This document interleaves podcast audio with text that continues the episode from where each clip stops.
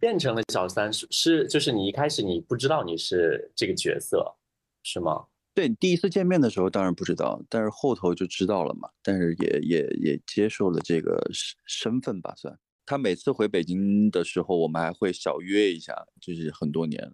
这一段感情里面，我是绝对不渣的。我最后都放弃了去美国，就是因为我想跟他在一起。我我我我我我是一，不是零。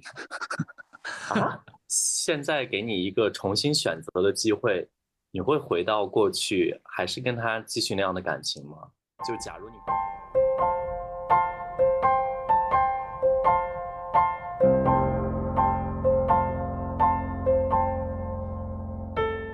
欢迎收听《漂亮银河系》。The Galaxy Talk Show，我是问，我是 Jason，嗨。快乐银河系是一档每周更新的日常休闲类播客，闲话家常、快意江湖是我们的聊天准则。希望当你听到 Jason 和问聊天的同时，可以帮你舒压解乏，或者带给你灵感和启发。大家如果喜欢我们的话，记得点赞、加关注，还有评论哦。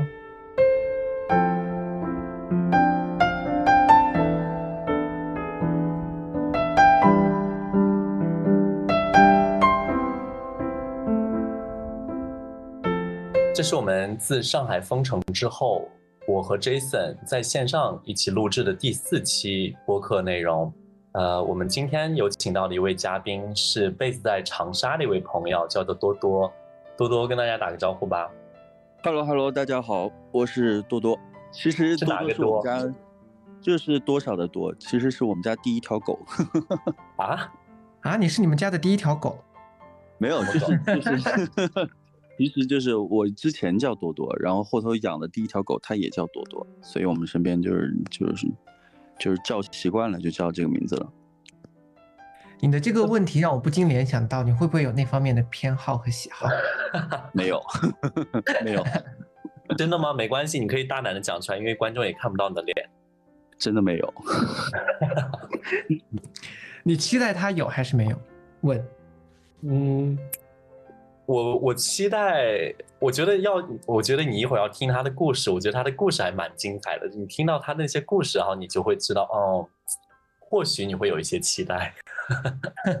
而且我觉得这刚好引到了我们今天的一个话题，因为其实我们今天想要聊的话题的一个方向是，我们究竟会为爱情或者所爱的人做到什么样子程度的事情？好，我觉得。呃，多多，在你讲你故事之前，我可能要问你一些关于你个人问题的，也不能算是个人问题，就个人情况吧。你大概是做什么工作？然后，呃，方便讲你现在是你？我记得你是从北京搬到长沙，对吧？没有搬，我现在还是在北京，但是我是长沙人，所以最近在在家里。哦，你是做什么类型的工作呀？做影视类。影视类是偏设计吗？还是不是？还是制片？哦，你是你是做制片的？对啊。哦，你这个惊讶的感觉让我觉得你们根本不认识。说实话，我们确实聊的天很少啊。你们是怎么认识的？我突然间感到了好奇。我跟多多应该是交友软件吗？还是线下？应该交友软件吧。对。那还记得是谁先发出的第一条消息吗？我不知道，这真的有点久远了。这个，对，因为这个事情真的有点久了。但是我之前有看过你们的抖音，所以我大概知道。OK 的，因为有有有几个熟人有上过。有没有有没有点赞一键三连加关注进粉丝群？有我，我就是因为看到一个熟人上了之后，然后点的关注，然后就就有注意到。谁熟人是谁啊？你说跟我相关的，你最近的嘉宾能有谁？跟你相关最近的嘉宾，你你猜一下，你就你就不会是那个直男吧？张本爽啊！哦，你跟他有关系？我们同行啊。哦，对哦。对呀，所以我肯定认识他呀。好，那咱们就接着这个多多，你讲一下你想跟我们分享那个故事吧。因为就是我昨天咱们有在呃对这个大概方向的时候，我听到你的那个故事好像还蛮精彩的。然后我想说的是，呃，你也是第一个会讲到这方面问题的人。其实我还蛮期待你今天的这个这个故事的。是吗？大家都没有没有说过这个问题吗？我觉得这个问题不应该在圈内挺普遍的吗？没有吗？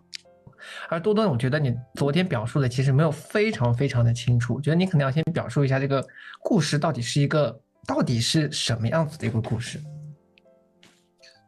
呃，就是做小三的这个故事是吧？那要是从头开始吗？还是还是怎么？就是你是被小三还是变成了小三？变成变成了小三，变成了小三是是就是你一开始你不知道你是这个角色是吗？对，第一次见面的时候当然不知道，但是后头就知道了嘛。但是也也也接受了这个身身份吧，算。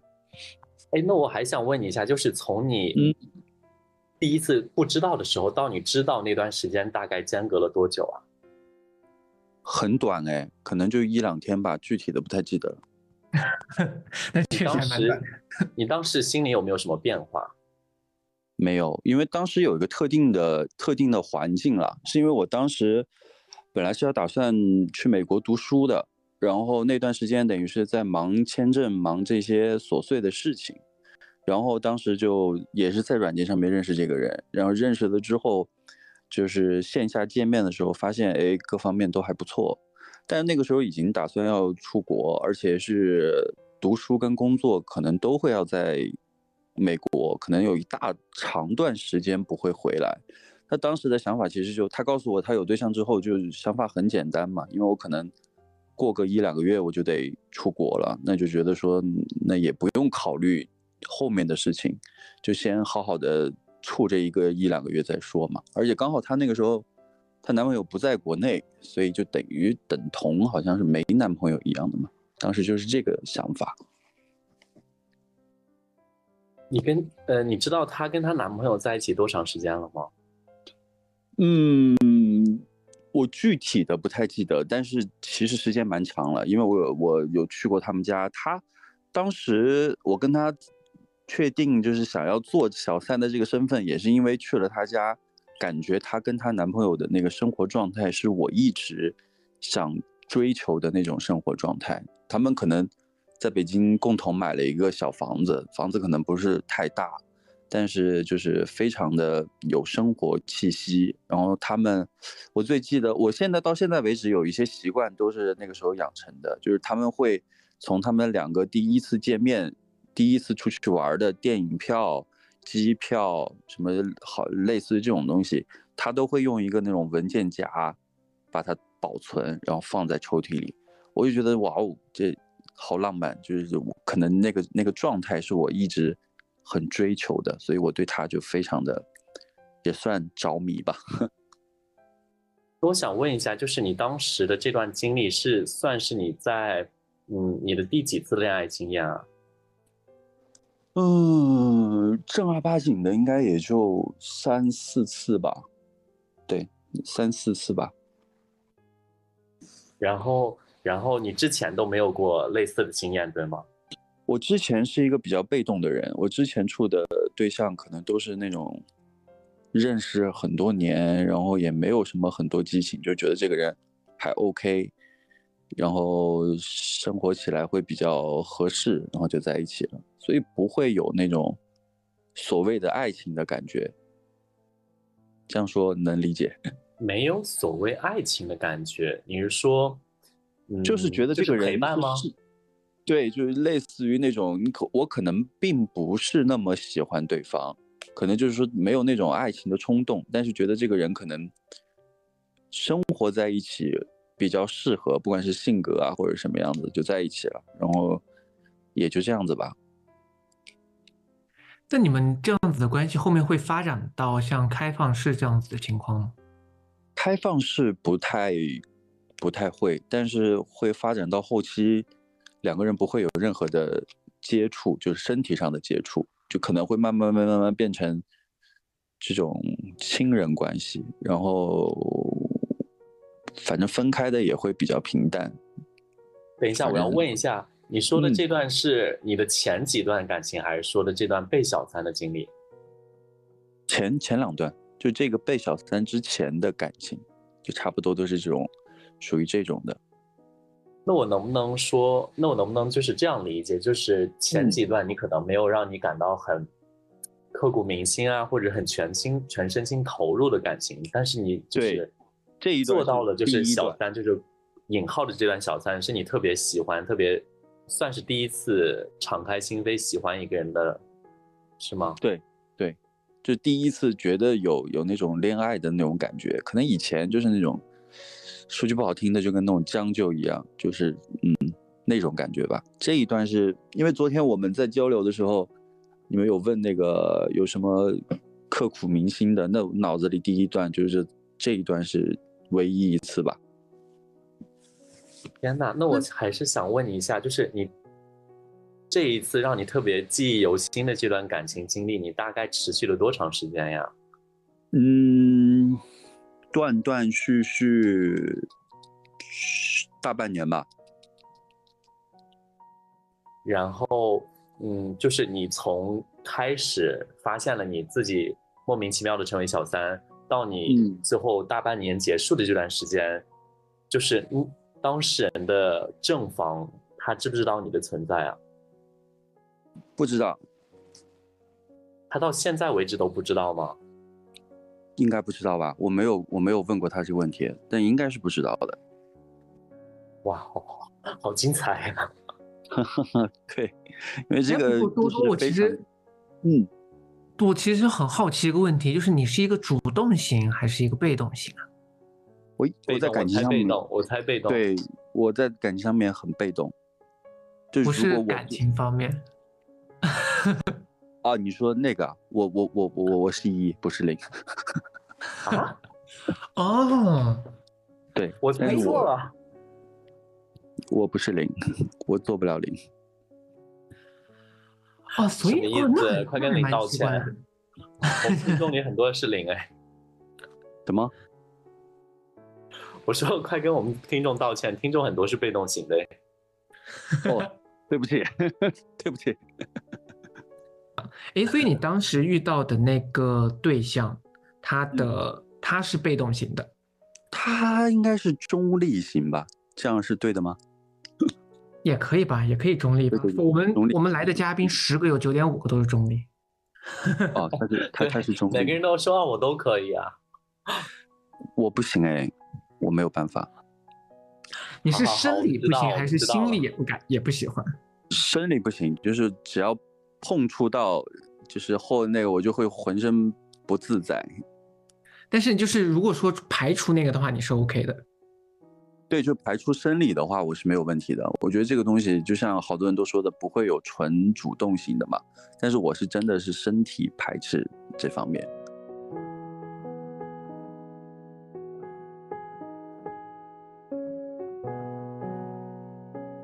好，那我们言归正传，呃。多多，其实你是我们节目上第一个呃邀请到的，就是可以讲述嗯这这种特殊经历的一个嘉宾吧。然后我其实还蛮多问号，然后包括如果有在听的听众朋友们，我觉得他们肯定也想听一下你当时是发生了什么。你可不可以帮我们呃详细的展开讲一下你当初在那段感情故事的期间，你是一个什么样的感受，以及到底发生了哪些故事啊？好啊，可以啊。呃，那个那个时候，那个时候是有一个中外合资片的电影公司，他需要招一个招一个人去美国读书，然后读书完之后跟他们公司签一个长期的一个劳动合同，就他们出学费，然后给你读完书之后，你要跟给他们公司干活干几年。然后当时我就是获得了这个机会之后，就在北京就一直在。就是准备一些 offer 啊，然后准备一些去美国的这些事情，然后那个时候就在软件上面认识这个人，然后他各外形条件各方面聊得还不错，我们就线下就约了见面了。见了面之后，呃，嗯，发生了某些事情之后，然后第二天我们又，哎，我记得第二天他就约我去张家口自驾游吧，还有他朋友什么的。然后就在路上的时候就知道她有男朋友这件事情，然后晚上又回到她家的时候，她就跟我说她有男朋友，然后她男朋友是马来西亚人，然后现在不在北京，然后就问我会不会建议什么的。我当时因为因为当时如果我是要去到美国的话，加读书加工作，我我我当时想至少五年时间我不太会回国，所以当时就觉得说，哎，这个人还不错。而在那个张家呃张家口的那一日游当中，我觉得这个人是符合我的要求的，我就心想。反正还有一两个月就得要走了，那就先留一段美好的回忆也挺好的。然后我就也没有把这个做小三，然后她有男朋友这个事情，反正她男朋友现在也不在北京那个时候，然后就开始了这段恋爱嘛。哎，那其实这是一个很感人，或者是很让人觉得说很有期待的一个开始。不过你当时是他的哪些点？但我相信外貌是一个，就哪些点让你觉得说，哎，这个人。可能会是一段比较好的一个我对我我可能找对象，我可能会有一些就是互补性，就是可能这方面我比较弱，然后他刚好又很强的话，这个在我心目中是会加分的。比如我英语很烂，他英语很好，因为他在外企工作，然后我方向感、数字不是很敏感，但是他这方面，因为他是做这方面的工作的，那可能在。接触当中，你就会发现，哎，他这方面可能很大的优势。比如说我们去玩什么的，我东南西北分不清，他非常能够分清楚东南西北。然后这些其实都是一些就是表面的东西，事实上就是他是一个非常细致的人。因为我们第第二天不就去了张家口嘛，他就是会非常照顾你，然后也非常的。而且我我见他第二天，他就已经把我介绍给了他身边的朋友了，然后我就会觉得有一种莫名的，好像好感好感度就会增增加了。其实就是一些小事情，其实就是一两天当中有一些鸡毛蒜皮的一些小事情，你就会觉得说，哎，这个人相处起来还蛮好的。你说他是英文好，方向感强，然后很细腻。那这三点不就是，那就不就是 Jason 吗？对啊，是我了。我不仅这三点，我还十全九美。不过你知道，我突然间在想，呃，刚才有一个点让我就是觉得有点有趣，因为我曾经我也是一个很爱把就是无论是 dating 啊，或者是对象介绍给朋友的这样子的一个人。然后我的有一任对象就是他。当时的就是我们后面在聊，他说他一开始觉得说每次我把他带去见我的朋友，他都觉得很尴尬，就是不知道为什么非得让我要那么快的，就好像我每次出来都会把他们约在一起玩，他明明就想单独跟我两个人，所以看来是有人是喜欢就是介绍给朋友的这个举措。但我也不知道，我现在反而就像你一样，我不太愿意，就是刚开始就认识朋友。但是我那个时候，可能我觉得，我现在想起来，应该是第一天接触的时候，你会对这个人有一个非常高的分数的时候，他做的这些事情，你就可能顺理成章，你会觉得哦，这个是优点。我觉得是有一个前提存在的。我现在好像也觉得，嗯。我突然间还有一个问题，你们第一天。去见面，去见面之后，你们就发生了一些不可描述的事情。然后第二天你们就去了张家口。他这整个过程当中，从哪里得知他的英文好呢？就难道是在不可描述的时候感觉到口音比较？呃，他他那个时候，他他在他在不不不不，他有他有聊工作什么的了。他那个时候刚好有开了一个什么电话会议什么之类，因为他在外企嘛。然后反正就是就是有有聊到了。这是什么烂问题？我来问一个比较正，我我来问一个大家比较大家比较关心的问题吧。就是说，他跟你说他当时有对象的时候，他是怎么的一个描述方法？就是很轻描淡写的说，还是就是郑重其事跟你讲说，哎，咱们只是在 having affair，或者是就是玩一玩之类的。我们是第二天的时候去去张家口跟他朋友，跟他跟他一对朋友去的时候，其实。就他们聊天当中已经就是透露了她有男朋友的事情，比如说她是说某某某多久回国啊，然后某某某怎么怎么样，那你我可能就当时已经知道这个事情了。但是我们从张家口回北京之后，然后当天晚上的时候，他就说了，就是我们俩躺着的时候，他就又又提到这个问题，他说我其实有对象什么的，然后我也告诉了他我的情况，我说我这没关系吧，反正我一两个月可能就。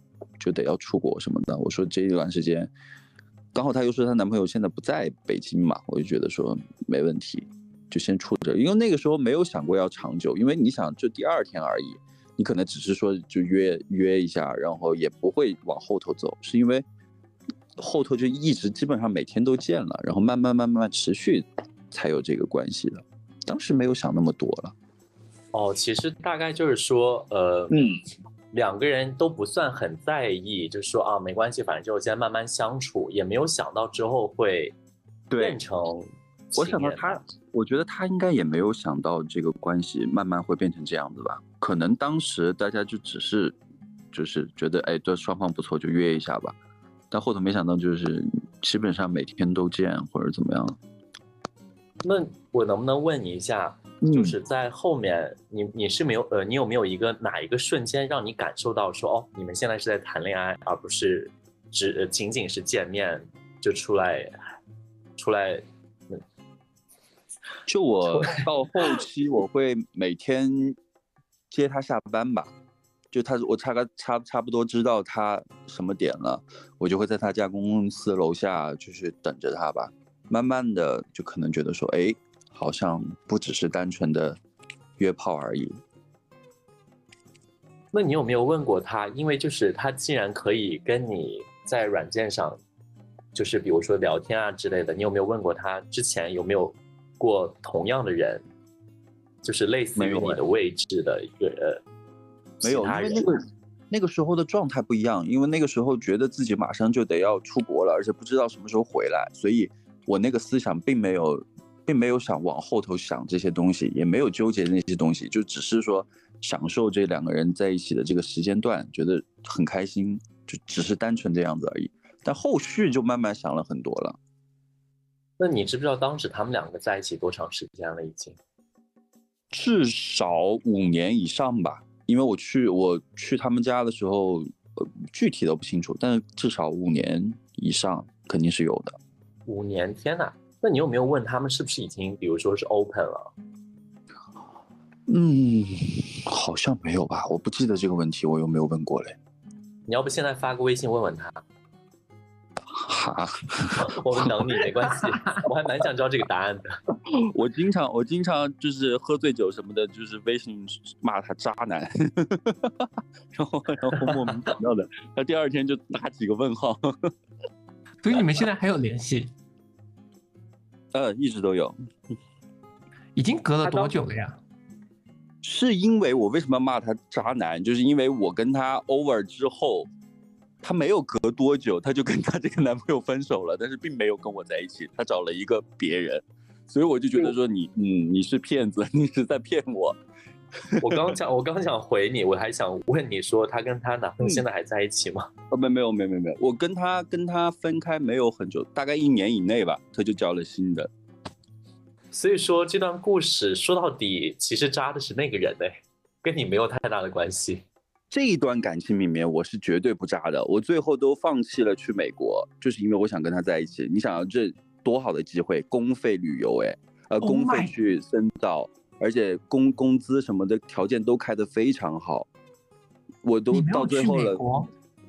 对，对，没有，是我我我刚刚有说，他是一个做中外合资片的公司，就做那个《雪花与蜜扇》的。他们当时就是找了一个呃外国人，邓文迪。对对对对，就是他们那个那那个那公司，等于是他们一直想培养一个自己的制片。等于是去了美国，他们他们有关系，先去 U C R 去读一年的预科，然后再去 U C R A 去读一年的，完了之后就是类似于进修的一样，之后你就要跟他就你他出两年的学费之后，然后你要给他公司打几年工，就签一个长约的这种的，因为他们想自己那个当时是想自己做一做有一个有一个自己的人，因为他们之前好像是。请了一个美国人去做这个事情，反倒是又不专业，然后又很拖拉，但是他们的成本又用的很高，所以他当时在北京选了一批人。那你知不知道他后面就是他新找的，就是除了你和他的前呃原配的第四位那个人，你知道那个人的存呃，你有见过他照片之类的吗？我就是在朋友圈看到他照片之后，我就嗯，就 就知道了呀。你当时心里是一种什么感受？比如说，你看到说啊，你怎么原来没有来找我，或然后去认识了新的人？我直接直接就我直接就骂发微信说了呀，我说你不是什么什么那个什么，你这找了新一个你都不找我，然后就直接问了呀。然后他怎么回复你的？就打马虎眼嘛。天哪！你确定你那个是骂他，不是在打情骂俏？你刚才那个口气，没有没有，我也这样在想。他是一个比较特殊的存在，因为也有可能后期我把他折磨的要够呛，因为我确定不去美国之后，她男朋友就回来了，然后我们还在一起，大概有段时间就是特别的狗血，因为她那个时候她男朋友回来了，我们就没有办法像之前一样每天都见，她就只能每周。每周健身的时候，可能他一三五健身，那他可能不去健身了，或者干嘛的时候，我们俩才能见面，就跟偷情一样的。天哪，那就是说，嗯，那就是说后期的时后期的那段时间，你就是变成了真正的小三。对我后期有大概两三个月是真正的小三，就每天就是偷情的小三，就特别的煎熬。你当时内心有没有就觉得就是，比如说就是以。某些小三的立场就觉得很不公平啊，就是说为什么咱们要这样偷偷摸摸？你不能跟他说你分手，然后跟我在一起。你有没有跟他哭闹？当然有，当然有，所以就是闹得很很那个嘛，就是反正挺狗血的吧。而且那个时候才二十多岁，二十出头。你有没有想过？嗯，你有没有想过去找他的那个正室，就是他当时的男朋友，去跟他摊牌，然后说？你的谁谁谁在外边其实是有我的，你要不要跟他干嘛？两个两个主动型约在一起干什么？打架？你说两个被动型约在一起还可以撕逼？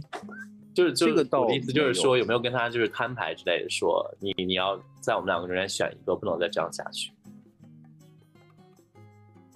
就我肯定会说跟他说这种话，但是我不会像你刚刚说的去找他什么正事什么的，去去 battle 什么的，不太会。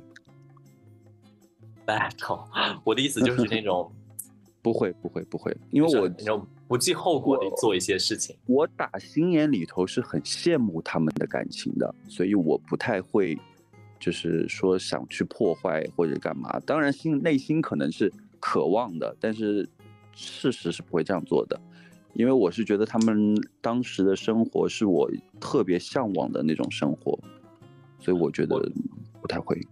我突然想到林悠悠的特别经典的，我不知道是不是他的原话。他说：“我不是来破坏你们的，我是来加入你们的。”我也没有想过加入，哎，那个时候好像还没有这个想法。加入我的专篇，我觉得他们应该不会介意啊。我觉得，我现在觉得啊，可能不会介意，真的，因为毕竟我觉得当然会介意，尤其人家刚刚从。很久没有见的人回来了，然后知突然知道你的存在，怎么可怎么可能会不介意？我不知道，反正我一直都也没见过她那个男朋友，就只是看过照片而已。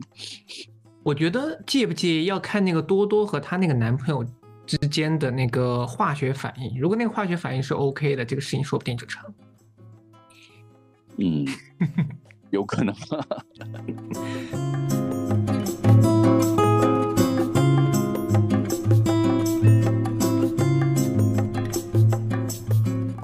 多多，我还是想问你一下，那最后这段是呃关系的结束，你是一个什么样的契机决定要分开了？就当时太煎熬了，就每天都见不到，一周见个两三次，又不能发发短信什么的，就感觉偷偷摸摸的，就就我提的吧。但我提完之后，我就后悔了。就是说，你刚提完，然后他就同意了，是吗？对他估计也被我折磨的够呛了吧，然后他就同意了。同意了之后，我就后悔了。后悔了之后，我还去找了他，但是后面也没也也没有，然后就就 over 了。天哪！你那你当时去找他，就是说你们是在一个吵架中你提的分手，还是说你就有一天可能受不了了？吵吵架当中吧，我记得应该就是某一天，他可能就是已经。说了今天要过来的，但是临时又没过来，类似于这种琐事情了。但是因为确实被折磨的够呛那几个月，因为你想到你又不能主动发短信，你从前面的每一天都在一起，突然一下发短信也不行，又见不到人的，偷偷摸摸的那种感觉肯定是不好受的。哎，那我其实很好奇，中间这个时间线，就是你跟她在她男朋友回来之前的是相处了多久？然后她男朋友回来之后，你们这段关系又维持了多久？一半一半吧，大概加起来应该也就大半年，六七个月左右。然后在一起大概三个月，她男朋友回来大概也差不多就三个月，就一半一半的时间。你觉得你的整个最大的一个付出，或者是你觉得你在现在回忆起来，你感觉你在这段感情中间就是失去最多的？或者最难过的一个点是什么？就是因为我觉得这段感情当中，我自己有点太作，有一点迷失掉自己，所以我觉得说，可能在后期的话，我还是觉得在感情当中是需要先做自我的，然后不要为了这段感情或者什么样子就忘掉自己的存在，然后把所有的时间也好、精力也好，全部都砸在一个人的身上。我反而觉得说这样子可能无形当中会给人家非常大的压力，反而不利于感情的经营吧。所以你现在会觉得说，如果你当时能够就是再释怀一下，或者不要逼那么紧，其实你有想过他们有可能就是因为你现在回想起来，他们可能感情。对，我是觉得说，我是觉得说，因为。我现在想起来，我也觉得说她男朋友回来的可能那三四个月有点，我有点太过于作了，因为那个时候已经确定不出国了，那所有的心思全部都压在她身上，然后就让她有一点喘不过气吧。我也现在想起来，换位思考一下，如果那个时候我是她的话，我应该也受不了。那如果就是现在给你一个重新选择的机会？你会回到过去，还是跟他继续那样的感情吗？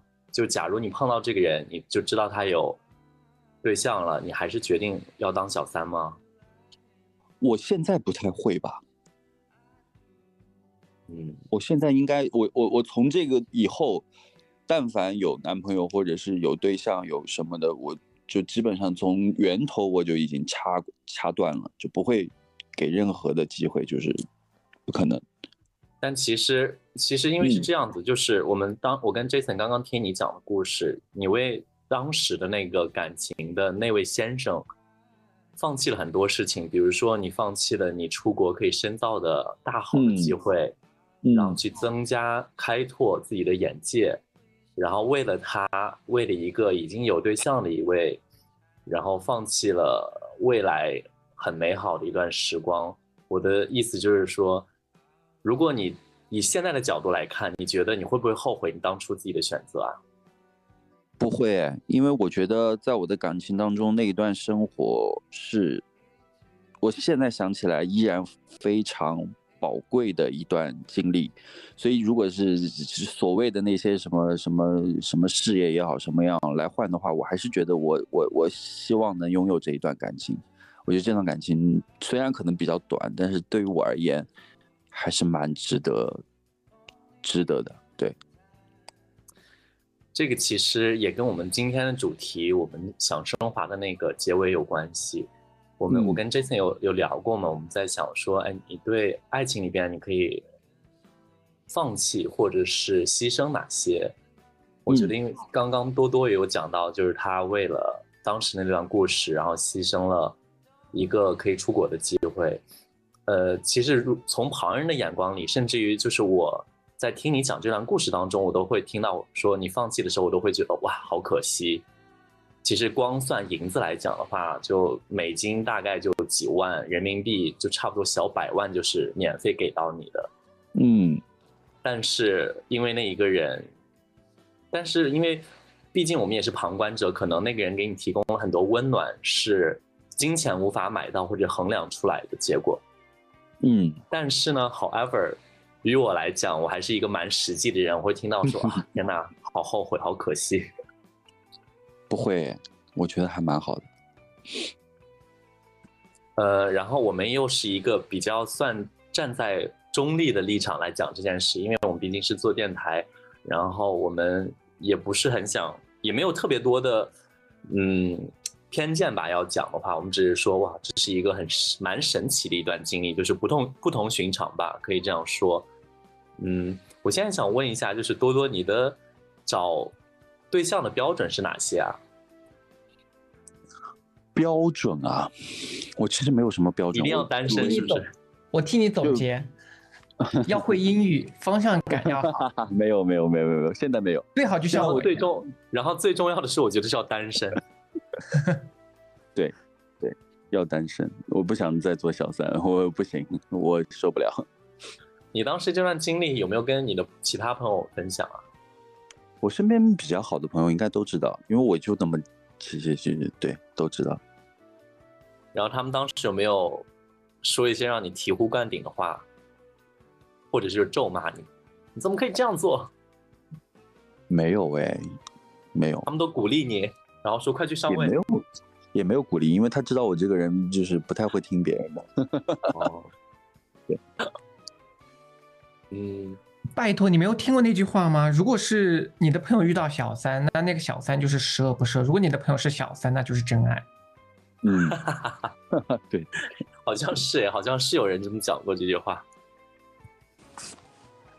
嗯，但是我觉得于我来讲，就是问本人，我个人还是一个，我感觉我个人还是一个道德感蛮强的人。就是听到这些故事，我有些我会觉得好生气。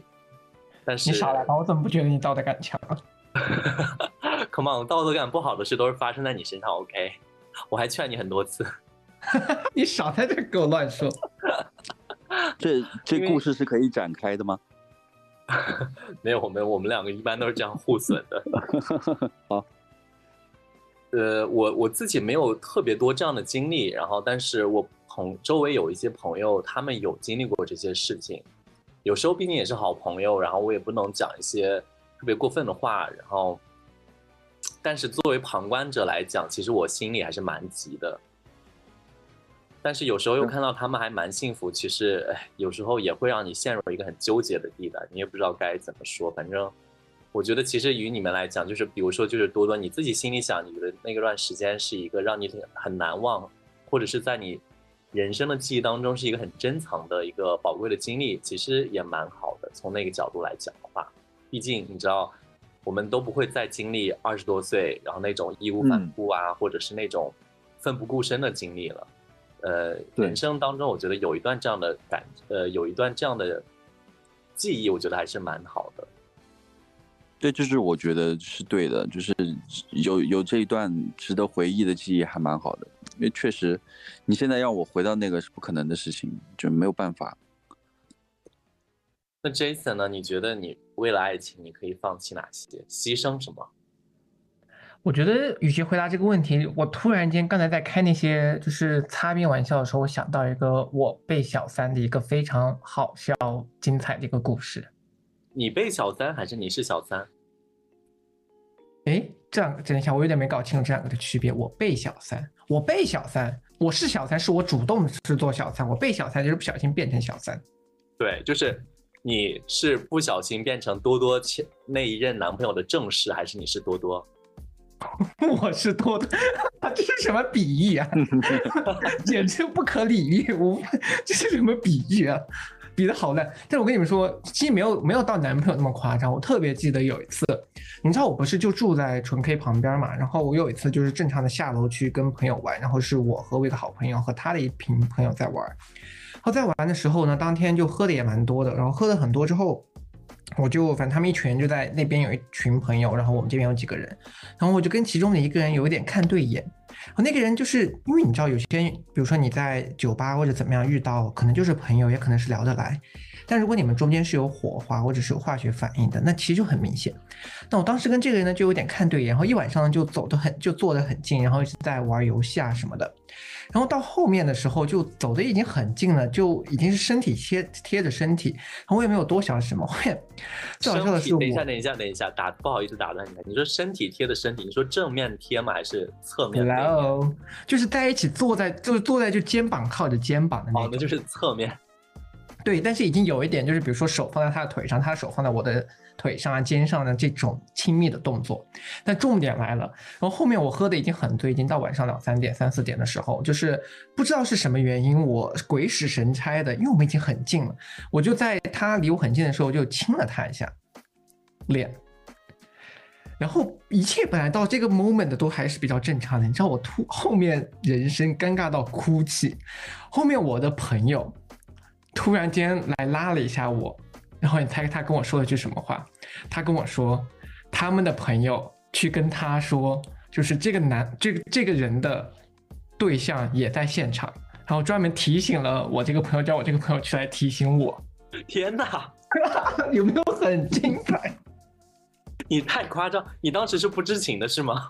当然不知情，他他他一直一晚上都在拉着我玩，然后就是很暧昧，然后已经有些这种动作，然后他的对象就在现场，他们也不坐在一起，也没有就没有感觉是他们两个是对象，然后一晚上这就就在这样，然后我就然后最后告诉我什么结局，我这个 O S 就是，而且你你想象一下，他们对面一群朋友都知道他们两个的关系，然后看着一晚上就在像看戏一样的看着我跟这个人，就说哇，他们两个好夸张，天哪，Jason 你也有今天呢。我震惊，然后我整个脸就垮了。然后重点是我旁边这个坐到一边是吗？对我整个就是震惊，我就是震惊到夸张。然后我一晚上就是脸就垮了，我就没有再跟这个人玩。这个人好像当没事儿一样，他好像不知道这个事情。后面后就是我就是出去上了个厕所，回来之后就坐在边上，他还又他还又从他原本中间的那个位置跑来边上来接着跟我玩。然后我就说啊，我不玩了，我喝多了，怎么怎么样，我就没有再理他。但是就非常的。尴尬！天哪，那这件事的责任其实应该是那个人了。但反正当天晚上是非常精彩。天哪，这个故事还蛮精彩的。对。刚刚多多在讲他故事结尾的时候，其实有一段经历还蛮让我们印象深刻的，就是说他在那段难忘的故事当中，他有一点迷失自我。比如说他跟他当时的那位那任对象在闹啊，就说为什么。不能在一起之类的，有点让他做选择。其是在三个月之后，又是一段感情又很浓，然后但是你又不得不做出一些选择或者让步的时候。但是我觉得就是永远都不要忘记对自己好吧，因为就是如果你一旦发现当时的那段故事或者是当时那段情感，让你自己造成了很大的压力或者精神负担，我觉得就是要适时的知道，嗯。不要这样下去，要立马退出，要有一个崭新的开始。毕竟我们大家都不想在感情当中受委屈嘛。哎，我觉得其实你说的这个不委屈是对的，因为我们刚才的观点或者是刚才听下来的感觉都是在想说这段感情怎么怎么样。但其实这段感情归根结底，我其实跟多多聊下来，我觉得多多其实是一个蛮委屈的一个状态。就我我觉得啊，听下来可能也是因为我们是站在多多这一边去听这个故事的角度，我觉得这是一个蛮委屈的状态。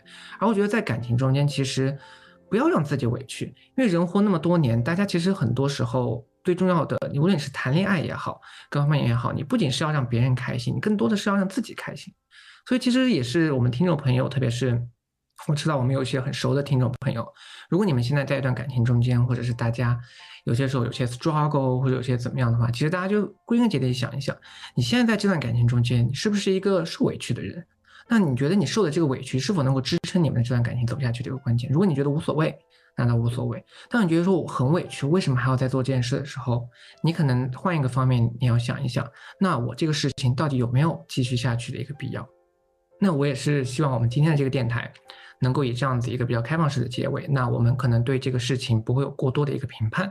那希望每个听众能够从这个故事里面听到不一样的，对自己有用，或者是对自己对于感情的事件有一个方向的一个看法。